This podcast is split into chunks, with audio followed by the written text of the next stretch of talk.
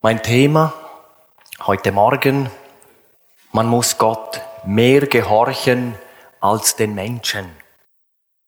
Das ist nicht ein von mir gewählter Titel in dem Sinn, das ist ein Zitat der Jünger Jesu aus der Apostelgeschichte 5, Vers 29. Und in diesen wenigen Worten liegt eigentlich die Grundlage für jede Erweckung, für jede geistliche Erneuerung. Natürlich fängt sie bei mir selber an, aber dann kann sie sich ausweiten auf mein Umfeld, auf ganze Dörfer, auf ganze Städte.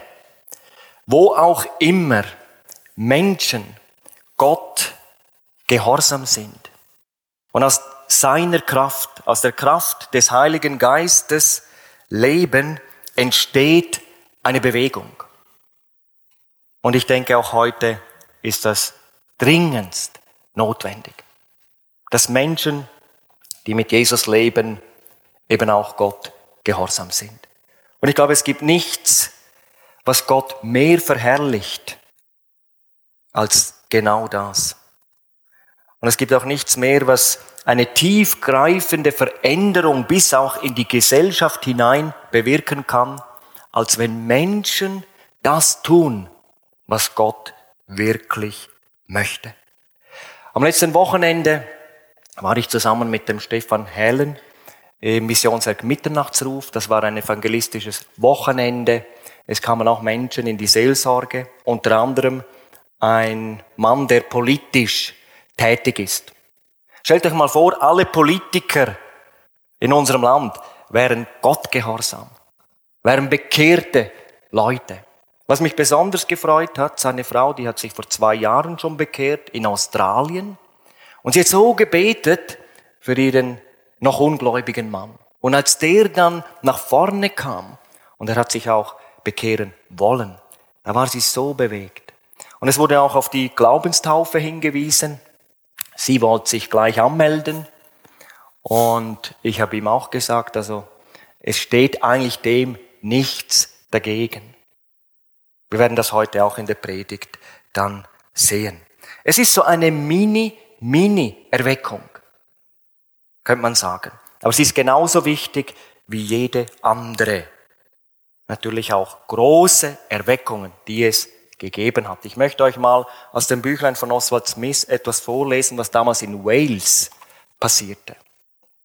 Es war im Jahre 1904, ganz Wales war in Bewegung. Das Volk hatte sich weit von Gott entfernt, der geistliche Zustand war recht jämmerlich.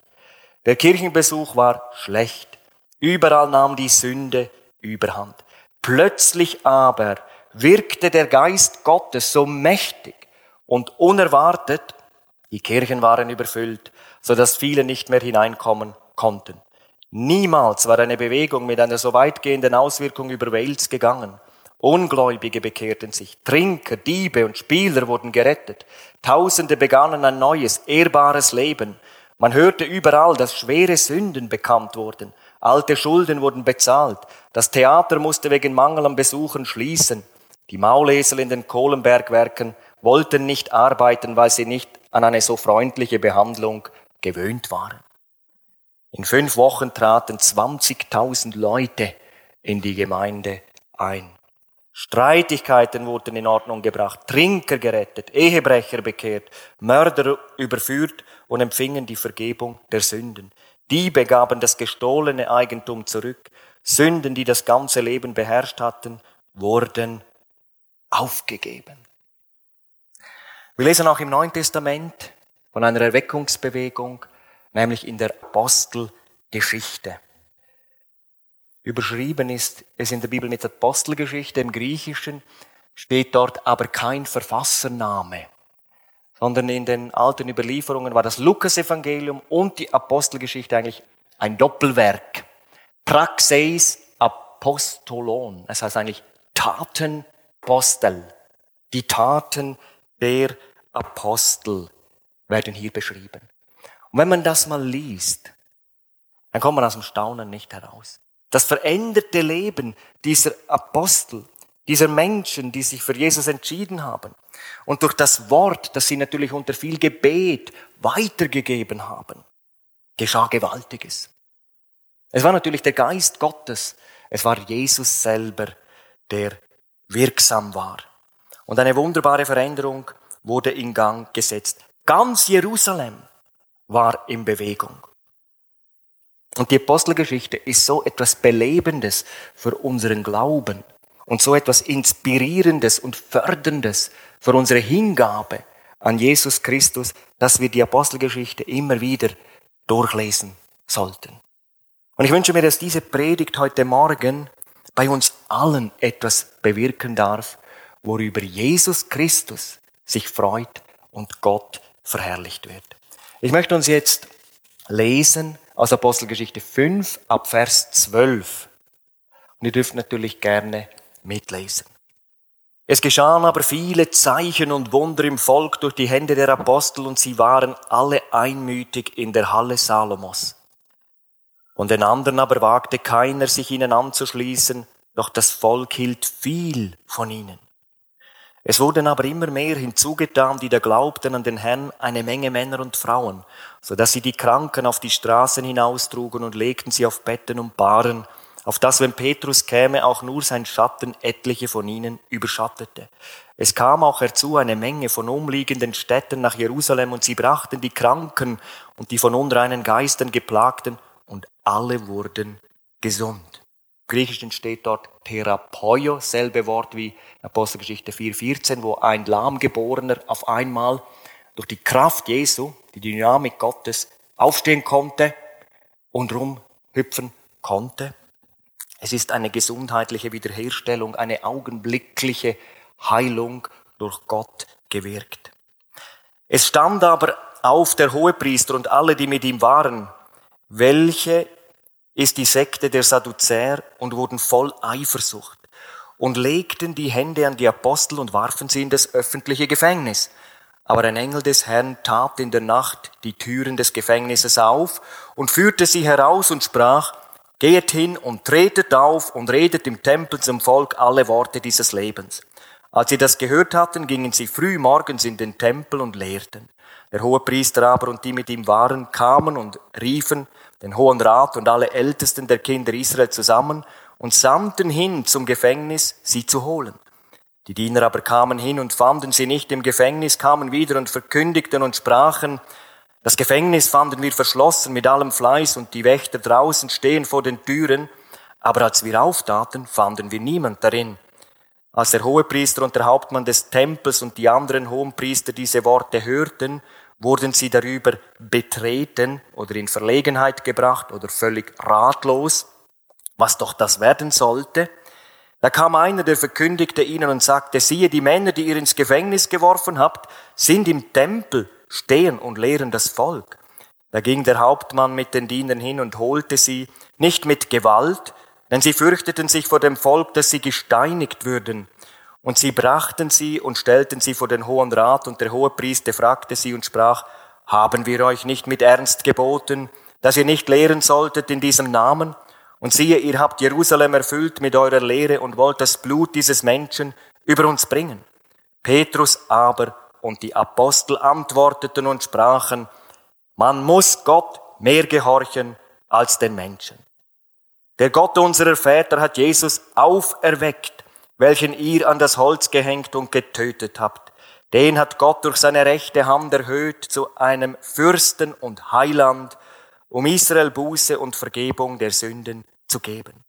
Und wir sind seine Zeugen über diese Worte und der Heilige Geist, welchen Gott denen gegeben hat, die ihm gehorchen. Als sie das hörten, ging's ihnen durchs Herz und sie dachten, sie zu töten. Anaireo im Griechischen könnte auch sagen, beseitigen. Weg mit diesen Leuten. Aber da war ein guter Ratgeber im Hohen Rat, Gamaliel, der sagte nämlich, ich warne euch, wenn das von Gott ist, dann könnt ihr das nicht auslöschen. Und wenn es von Menschen ist, dann wird es von selber irgendwann aufhören. Aber wir lesen in Vers 42, sie hörten nicht auf, alle Tage im Tempel und hin und her in den Häusern zu lehren und Jesus Christus zu predigen.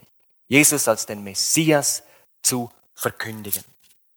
Man muss Gott mehr gehorchen als den Menschen. Ich möchte über drei Punkte heute reden. Erstens, der oberste Auftrag Gottes, der uns allen gilt. Der Missionsauftrag. Es geht um den Befehl Jesu. Es waren seine letzten Worte hier auf dieser Erde. Und letzte Worte sollte man oft vielleicht mit mehr Beachtung bewerten. Es waren die letzten Worte nach seiner glorreichen Auferstehung. Er war nochmal 40 Tage mit seinen Jüngern unterwegs gewesen, hat nochmal viel mit ihnen geredet über das Reich Gottes. Und dann, bevor er zurückging zu seinem Vater, sagte er Folgendes. Dürft mit mir mitlesen. Markus 16, Vers 15 und 6, Vers 15 bis 20. Jesus sprach zu ihnen, geht hin in alle Welt und predigt das Evangelium aller Kreatur. Wer da glaubt und getauft wird, der wird gerettet werden. Wer aber nicht glaubt, der wird verdammt werden. Die Zeichen aber, die folgen werden denen, die da glauben, sind diese. In meinem Namen werden sie Dämonen austreiben, mit neuen Sprachen reden, Schlangen aufheben. Und wenn sie etwas Tödliches trinken, wird's ihnen nicht schaden. Auf die Kranken werden sie die Hände legen, so wird's besser mit ihnen werden. Der Herr nun, nachdem er mit ihnen geredet hatte, wurde aufgehoben in den Himmel und setzte sich zu Rechten Gottes. Sie aber gingen aus und predigten überall, und der Herr wirkte mit ihnen und bekräftigte das Wort durch die mitfolgenden Zeichen. Ich möchte jetzt unseren Blick auf eine Aussage Jesu richten und mal den Stefan bitten, nach vorne zu kommen. Er war ja mit mir in Dübendorf und vor der Predigt am Samstagabend hat er ein sehr eindrückliches Zeugnis erzählt. Er hat natürlich erzählt, wie er zum Glauben kam, aber dann hat er etwas aus der Mission berichtet, was sein Vater erlebt hat. Und das ist am besten, wenn er das selber erzählt. Guten Morgen miteinander. Ich darf noch erzählen, was sich mit, der, mit diesem Schali wirklich etwas zu tun hat. Der Vater ist ja der Missionsbefehl gefolgt von Jesus, Mutter auch. Und sie waren ja am Anfang bei den Nambiquara-Indianern in Brasilien. Das war etwa vor 45 Jahren, ist mein Vater draussen gehockt, am Morgen. Und dann ist dort der äh, Häuptling mit seinen Mannen und der ist dann mit dem Schelle und hat dort drinnen eine halbe Banane gehabt. Und hat das dem Vater überreicht. Und der Vater hat gewusst, die tun gerne Gift mischen. Im Essen. Und das ist ihm kalt durch, durch den Rücken gegangen. Und das Gift, das ist ein Gift, das das Nervensystem angreift. Dann hat er, bevor er es gegessen hat, hat er betet und hat auch die Familie unter den Schutz vom Herrn Jesus gestellt. Nachdem er es betet hat, hat er das Schelle genommen und hat das gegessen. Und in dem Moment war Totenstille. Die Indianer haben ein Zeitchen gewartet. Nach diesem Zeitchen sind sie zu ihm gegangen. Sie sind ihn anlängen, schauen, wie das aussieht. Und siehe da, er lebt noch. Dann haben sie miteinander noch diskutiert und sind fortgegangen. Und das Schelle hier ist dort im Boden bleiben liegen. 15 Tage ist das Schelle im Boden bleiben liegen. Das hat es niemand angelangt. Nach dieser Zeit ist ein Indianer gekommen und hat gefragt, wieso braucht ihr das Schelle nicht? Dann hat der Vater gesagt, das gehört uns nicht, das gehört, das gehört euch. Und der Indianer hat gesagt, du kannst das Schelle behalten. Der Geist, der dir hat, ist stärker als der Reise. Und so hat der Vater und die Mutter den Anspruch von Jesus nehmen, wo er sagt, Und siehe, ich bin bei euch alle Tage bis an der Weltende. Wir würden schon weiterhin noch Gottes sagen. Ganz herzlichen Dank. Wer im Missionsbefehl Jesu gehorsam ist, wer in der Sendung lebt, darf genau mit der Zusage rechnen von der segnenden und bewahrenden Vollmacht Jesu. Ich bin bei euch alle Tage. Auf der anderen Seite, wer aber Jesus, wer Gott in dem Punkt nicht gehorsam ist, wer mehr auf Menschen lässt, hör auf evangelisieren. Glauben ist Privatsache. Oder wer sogar auf den Teufel lässt, dann ja nicht im Namen Jesu etwas sagen. Was denken denn die Leute über die? Der darf natürlich die Zusage nicht für sich in Anspruch nehmen. Das möchte ich mal ganz deutlich auch betonen. Die Zusage, ich bin bei euch, gilt denen, wo in der Sendung leben, wo gönnt, wo gehorsam sind, wo Gott mehr gehorchen als der Menschen. Den ersten Jünger hat man verboten, im Namen Jesu zu wirken. Und sie haben geantwortet, Apostelgeschichte 4, Vers 19, urteilt selbst, ob es vor Gott recht ist, dass wir euch mehr gehorchen als Gott. Wir können es ja nicht lassen, was wir gesehen und gehört haben. Aber dann haben sie gemeint zusammengerufen. Und dann haben sie ein gewaltiges Gebet gesprochen. Sie haben ihre Stimmen erhoben, man kann das nachlesen, Apostelgeschichte 4, Vers 24 bis 31. Und sie haben Gott angebetet. Gib uns Freimütigkeit, dass wir als deine Züge auftreten können. Und streck deinen Arm aus und tun Wunder und Zeichen im Namen von deinem heiligen Knecht, Jesu. Und Gott hat geantwortet mit einem Erdbeben. Also, wo die Gläubigen sind, dort hat die Erde angefangen zu beben. Und ich denke, die haben gestrahlt. Das ist unser Gott. So mächtig ist unser Gott. Aber wir müssen beten. Und es ist auch wieder ein Ruf an alle, die können zur Gebetsstunde kommen. Kommen. Wir sind schon einige. Wir sind eigentlich ein Haufen. Aber wenn ihr könnt, dann kommen wir beten. Gott kann mächtig wirken, auch heute noch. Es gibt natürlich auch andere verschiedene Möglichkeiten, den Befehl Jesu umzusetzen. Ich habe einmal das mitgenommen, das ist so ein, ein Plastikmäppli mit Bibelversen. Und da ist auch eine Anleitung. Ich habe die mal kopiert und draussen hergetan. Gott gibt, gib weiter.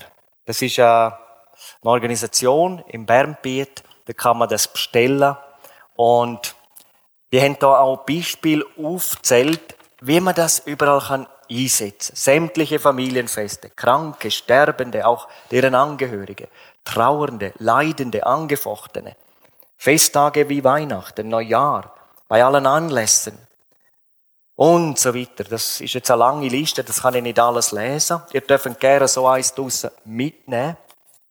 Und dann habe ich auf dieser Homepage ein Zeugnis gelesen. Es hat einige Zeugnisse, was Gott gewirkt hat durch so einzelne ähm, Bibelversli. Da hat jemand gesagt, wir haben in Kambodscha im Restaurant eines Hilfswerkes zu Mittag gegessen. Am Tisch nebenan nahmen zwei junge Männer und zwei junge Frauen Platz. Wir kamen mit ihnen ins Gespräch und fanden heraus, dass sie aus Malaysia kamen. Als wir nach dem Essen zum Weiterziehen bereit waren, holte ich aus meiner Reserve vier englische Spruchkarten heraus und gab allen Vieren je eine. Kaum verteilt machte eine der jungen Frauen ein Freudenschrei. Ich habe die beste Karte bekommen. Laut las sie vor, I love you, says the Lord. Ich habe dich, euch lieb, spricht der Herr. Sie strahlte über diese Botschaft. Möglicherweise hat sie vorher nie so etwas von Gott gehört. Sie war nämlich eine Muslima. Es gibt natürlich auch andere Möglichkeiten. Die Traktätli. Wir haben einen Kleber hinten auf dem Auto wer Jesus hat, hat das Leben. Denke, man kann den Leuten einfach auch so etwas weitergeben. Natürlich lange es nicht, dass man nur die Liebe Gottes betonen. Die apostolische Botschaft ist viel tiefer gegangen. Dort ist es darum gegangen, um Sünde, um Gnade, um Himmel, um Hölle und eben auch über das bevorstehende Gericht. Und im Zentrum ist natürlich immer der gekreuzigte und auferstandene und wiederkommende Herr Jesus Christus gewesen. Am Pfingsten, das ist ja die erste Predigt gewesen, wo der Apostel Petrus gehalten hat, ist die Botschaft gewesen, tut Buße. Und jeder von euch lasse sich taufen auf den Namen Jesu Christi. Die zweite Predigt, Apostelgeschichte 13, Vers 3, 3, Vers 19, tut Buße und bekehrt euch. Buß bedeutet völlige Abkehr vom bisherigen sündigen Lebenswandel und eine ganze Hingabe zu Jesus. Apostelgeschichte 8, dort verkündigt der Philippus am Kämmerer das Evangelium. Und ganz interessant, das ist ja Mathematik Gottes, könnte man sagen. Wo die einander begegnet, liest der gerade, der ist ja ein Gottsucher gewesen, gerade die Stelle aus Jesaja 53. Wie ein Lamm zur Schlachtung geführt wird. Und der Philippus fragt, ja, weißt du auch, was du da liest? Ja, wie soll ich, wenn mir das niemand erklärt? Und er leiht ihm das auf Jesus Christus aus. Und der Kämmerer bekehrt sich auf der Stelle und lässt sich sofort taufen. Apostelgeschichte 10. Der predigt der Petrus, einem römischen Hauptmann, und allen versammelt das Evangelium von Jesus Christus und betont, dass Jesus der von Gott verordnete Richter der Lebenden und Toten ist. Jeder, der an ihn glaubt, empfängt Vergebung der Sünden durch seinen Namen. Und die ganze Zuhörerschaft bekehrt sich auf der Stelle und wird tauft. Apostelgeschichte 16, Paulus verkündigt am Flussufer zu Philippi das Evangelium und Lydia, eine Purpurkrämerin, kommt zum Glauben und wird tauft. Apostelgeschichte 16, Vers 15. Und sie ist so glücklich darüber. Sie will die Leute nicht mehr gehen lassen. Sie, da steht, sie nötigte sie, dass sie noch da bleiben, dass sie eine Gemeinschaft haben. Das geschieht durch den Missionsbefehl. Durch Menschen, wo Gott mehr gehorchen als anderen Menschen. Wichtig natürlich, der Neubekehrte muss geholfen werden. Und man muss es ihnen auch in Liebe erklären. Nämlich für die, die sich bekehrt haben, gilt ab dem Augenblick, was in 1. Johannes steht, Kapitel 2, habt nicht lieb die Welt, noch was in der Welt ist. Mit Welt ist nicht die geografische Welt gemeint, das wäre ein anderes Wort im Griechischen, sondern die gottfeindliche Welt. Die Welt, wo Christus verworfen hat und über die Gottes Urteil bereits bestimmt ist, nämlich ewige Verdammnis. Die Welt, wo in Auflehnung gegen Gott lebt, von Satan her, durch die Ungläubigen, wo er verblendet hat, dass sie das Evangelium ja nicht können erfassen und gegen, gegen, gegen Gottes Gebot leben. Habt nicht lieb die Welt, das heißt, machen nicht mehr gemeinsame Sache mit den Menschen, wo die Gebot missachten, wo in Rebellion gegen Gott leben, wo Sachen treiben, wo gegen Gott und gegen Jesus stehen. Das kann bedeuten, dass ich Kontakte muss abbrechen, dass ich vorübergehend auch eine Beziehung muss auflösen und damit zum Ausdruck bringen, jetzt lebe ich anders. Jesus hat jetzt die Führung in meinem Leben. Und sie wissen, die Welt vergeht mit ihrer Lust. Wer aber den Willen Gottes tut, der bleibt in Ewigkeit. 1. Johannes 2, Vers 17. Man muss Gott mehr gehorchen als Menschen und ihr Leben. Wenn wir das wirklich machen, dann bewegt sich etwas. Auch heute noch. Dann wird Gottes Reich baut. Aber dann gibt es auch Widerstand. Automatisch.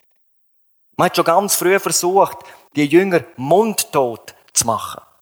Die Wahrheit auszulöschen. Im biblischen Text steht in Vers 18, Apostelgeschichte 5, sie, der Hohe Rat ist gemeint, legten Hand an die Apostel und warfen sie in das öffentliche Gefängnis. Aber was hat Gott gemacht? Er hat einen Engel gesendet, das Gefängnis geöffnet und ihnen befohlen, wieder ganz neu Missionsbefehl, gönnt und lehrend das Volk. Und was ist ihre Lehre gewesen? Ich denke, das ist ganz Willkürliches und ein spontanes Reden gewesen über die gute Botschaft von Jesus Christus. Und in unserem biblischen Text sehen wir da auch etwas vom Geheimnis von Vollmacht. Und ich denke, als Christ sollten wir uns unbedingt ausstrecken nach der göttlichen Vollmacht. Und wir müssen auch wissen, Vollmacht ist nur für die möglich, die wiedergeboren sind und Gott gehorsam sind. Denn Vollmacht kommt von Gott allein, vom Heiligen Geist. Wir lesen das im Vers 32, dort sagt der Petrus vom Heiligen Geist, den hat Gott denen gegeben. Oder gibt denen Menschen, wo Gott gehorsam sind. Und weil sie eben Gott mehr gehorcht haben als die Menschen, sind sie Menschen mit Vollmacht gewesen. An einer anderen Stelle sehen wir, es sind ungelehrte Leute gewesen. Also das sind keine Professoren gewesen, sind ganz einfache Menschen gewesen aber wo Gott gehorsam sind und dadurch haben sie Vollmacht gehabt. Wir kommen zum zweiten Punkt. Es geht um die Reaktion der Hörer.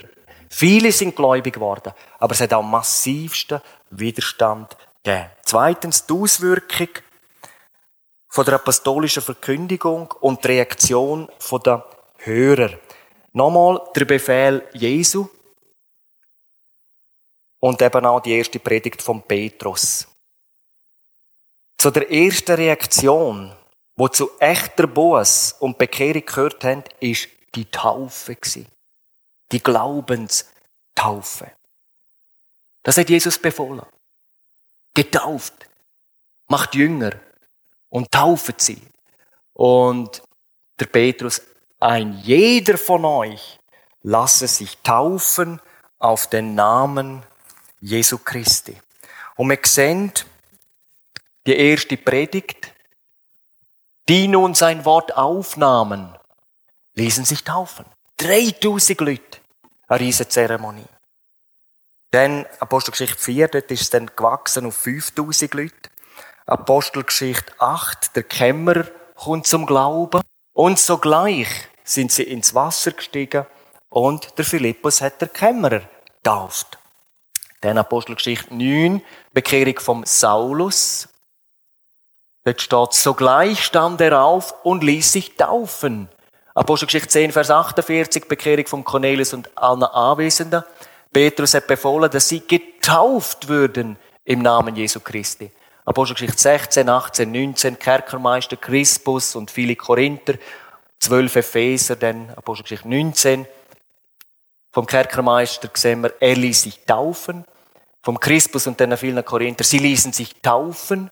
Und auch die zwölf Epheser, sie haben sich aufgrund von deren Entscheidung taufen lassen, als ein Zeugnis vor der sichtbaren und unsichtbaren Welt.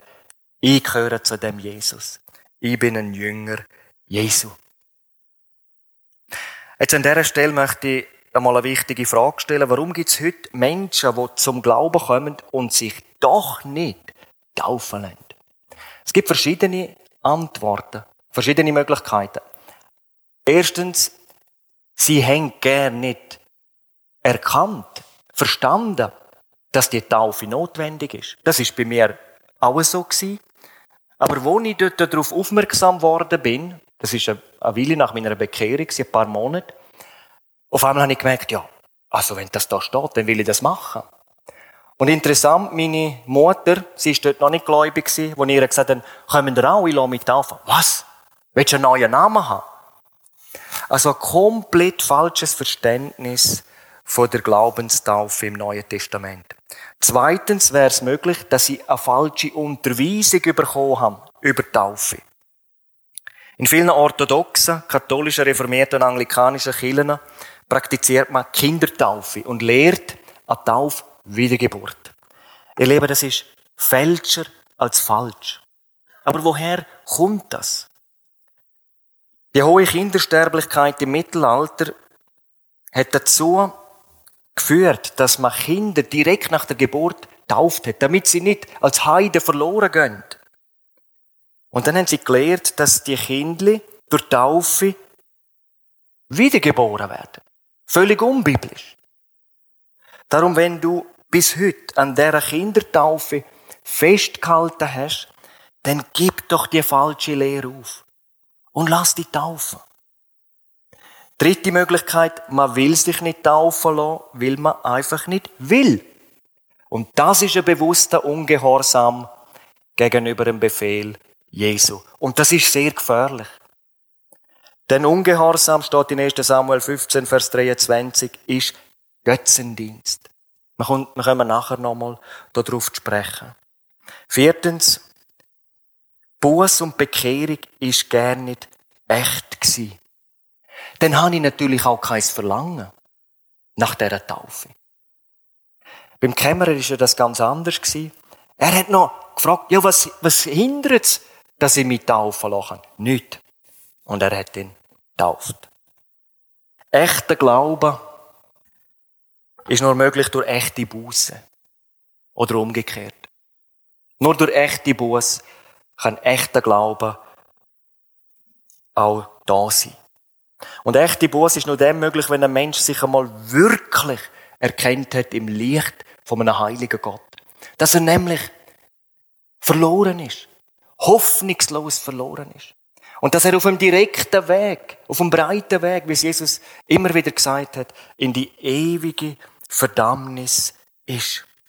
Dass denn der Vollzug von dieser Strafe die Hölle ist. Der ewige Fürsee. Das muss er natürlich erkannt haben. Erst dann kann ich echte Buß tun. Der Unterschied zwischen echter und unechter Buß. Unechte Buß ist, das haben wir auch an einem Zeugnis gehört am Wochenende, das ist so hervorragend von einem älteren Bruder. Er hat gesagt, bei der Bekehrung kann man dann nicht einfach so ähm, pauschal um Vergebung bitten und dann die Lieblingssünde so noch ein bisschen behalten. Nein, da muss das wirklich ans Licht kommen. Da muss man wirklich klare Sachen machen. Und er hat dann von seiner Bekehrung erzählt. Eine unechte Buß ist, wenn man eine bewusste Sünde behaltet. Dann ist das keine echte Bekehrung. Keine echte Buß. Buße tun, Metanoeo, seinen Sinn ändern, mit Reue umkehren, eine echte Hinwendung des Herzens zu Gott. Man hört auf, so weiterzuleben, wenn man gelebt hat.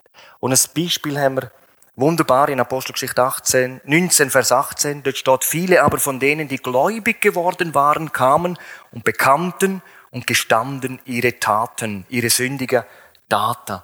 Sie haben es ins Licht gebracht. Sie haben sich davon getrennt. Das heißt, sie haben ihr Leben geändert und es ist zu einer echte Veränderung. Die, die Zauberei getrieben hatten, trugen die Bücher zusammen und verbrannten sie vor allen. Und sie berechneten ihren Wert und kamen auf 50.000 Silberdrachen. Drachmen, das sind 10.000 Schweizer Franken. Und die Auswirkung, so wuchs das Wort des Herrn mit Macht und erwies sich kräftig. Jesu Methode war, eine verlorene Welt zurückzugewinnen durch veränderte Menschen. Sein Reich wird sichtbar durch veränderte Menschen. Aber es können nur Leute sein, die bereit sind, wirklich der Weltlichkeit den Rücken zu kehren. Und das ist das, was heute, denke ich, sehr fehlt. Ich glaube, auch Christen sind oft traurig über die ganze Entwicklung in unserer Gesellschaft. Aber wie viele sind auch bereit, sich abzuwenden, echte Buße im Leben zu vollziehen, nicht mehr mitmachen mit dem gottlosen Treiben, was in der Welt gemacht wird. Ich habe eine E-Mail bekommen, kürzlich auf eine Predigt hin. Ich habe Predigt über Johannes 4, die Frau am Jakobsbrunnen, wie der Herr so liebevoll sie überführt hat von ihrer Schuld. Aber natürlich auch über den Hauptpunkt geredet hat. Ich habe den Konkubinat als Hurerei bezeichnet. Dass Sexualität außerhalb der Ehe in Gottes Augen Sünde ist. Und das hat die Person, einerseits hat sie sehr danket für die Botschaft, aber weil, die, weil ich das gesagt habe, können sie die Botschaft nicht weitergeben. Sie haben viele Leute, die sie gut kennen, die im Konkubinat leben. Und dann würde der, der Kontakt sehr beschwert oder vielleicht sogar beendet werden. Und ich habe über das nachgedacht. Und dann habe ich gedacht, aber Jesus hat genau den, den Finger auf den wunden Punkt gelegt. Er hat gesagt, der Mann, wo du jetzt hast, fünf Männer hast du schon gehabt, der, wo du jetzt hast, ist nicht dein Mann. Und Samariter haben die fünf Bücher Mose kennt, das Gesetz. Und dort gibt's schwerwiegende Aussagen für Sexualität vor der Ehe. Ich denke, die sanfteste im, im Pentateuch, in diesen fünf Büchern Mose, ist in 2. Mose, 2. Mose 22. Dort steht, wenn eine Jungfrau verführt hat und mit ihr Geschlechtsverkehr hat, dann hat er sie augenblicklich müssen heiraten, wenn das ausgekommen ist. Er musste den Brutpreis zahlen und er hat sie müssen heiraten. Schlimmer war es, wenn es die Tochter von einem Priester war. Von ihr hat man einfach mehr müssen erwarten. Aber wenn sie unehelich Verkehr hat, hat sie müssen gesteinigt werden, verbrannt werden. 3. Mose 21, Vers 9. 5. Mose 22, Vers 20. Wenn die Zeichen der Jungfräulichkeit an der jungen Frau nicht gefunden worden sind, so soll man die junge Frau vor die Tür ihres väterlichen Hauses führen und die Leute ihrer Stadt sollen sie zu Tode steinigen, weil sie eine Schandtat in Israel begangen hat, indem sie Unzucht trieb im Haus ihres Vaters. So sollst du das Böse aus deiner Mitte ausrotten. Ihr Lieben, im Volk Gottes ist es eine Schande gewesen, wenn einer eine Brut berührt hat, bevor er sie geheiratet hat, bevor er sie heimgeholt hat. Und will das heute, ich denke, das ist wirklich so. In unserer Gesellschaft, 1900, die haben das noch nachgelesen, 1968, ist die Polizei noch U-Kombinat auflösen. Und dann im 71, glaube ich, ist es dann gesetzlich irgendwie nicht mehr verboten worden. Aber unsere Gesellschaft ist durchdrungen von dem. Und soll man jetzt in der Gemeinde einfach schweigen Liegt nicht genau in der Denkweise der Grund, warum sich so wenig mehr bewegt in unserem Land, in der Welt? Weil man einfach Kompromisse eingeht, weil man die Wahrheit verschwiegen tut. Und ich für mich habe mich entschieden, ich will die Wahrheit nicht verschwiegen, weil ich werde auch mal vor Gott stehen. Und dann wird er mich fragen, hast du über Sünde geredet? Ja, habe ich.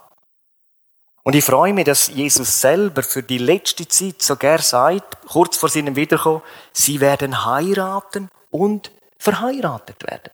Also das wird nach wie vor ausgeübt bis zum Schluss. Und wir haben kürzlich zwei Heiratsannoncen bekommen von noch jungen Leuten. Die, sie ist 22, heiratet ein bisschen älterer Mann, ich glaube zehn Jahre älter ist er. Und er ist gerade mal 20 gewesen. Aber sie wissen, wir gehören zusammen, wir wollen das öffentlich machen, wir heiraten. Noch etwas zur Reaktion der religiösen Elite auf die apostolische Verkündigung. Er steht, als sie das hörten, ging's ihnen durchs Herz und sie dachten, die Apostel zu töten, zu beseitigen. Sie haben sich gegen Gott gestellt. Und wie gefährlich das, das ist, Gott den Gehorsam zu verweigern. Wenn man die Botschaft hört, sehen wir in 1. Samuel 15, Vers 23, es beschreibt uns das Ende vom König Saul. Der Samuel sagt zum Saul, weil du das Wort des Herrn verworfen hast, so hat er auch dich verworfen. Der Geist des Herrn wich von Saul und ein böser Geist von dem Herrn gesandt schreckte ihn. In Sprüche 13, Vers 13, wer das Wort verachtet, der wird zugrunde gehen.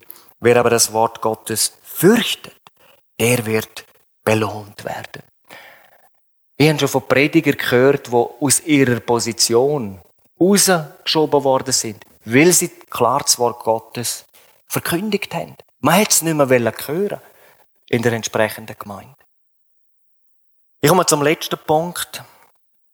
Kennzeichen von echter Jüngerschaft und Merkmal von den ersten Christen.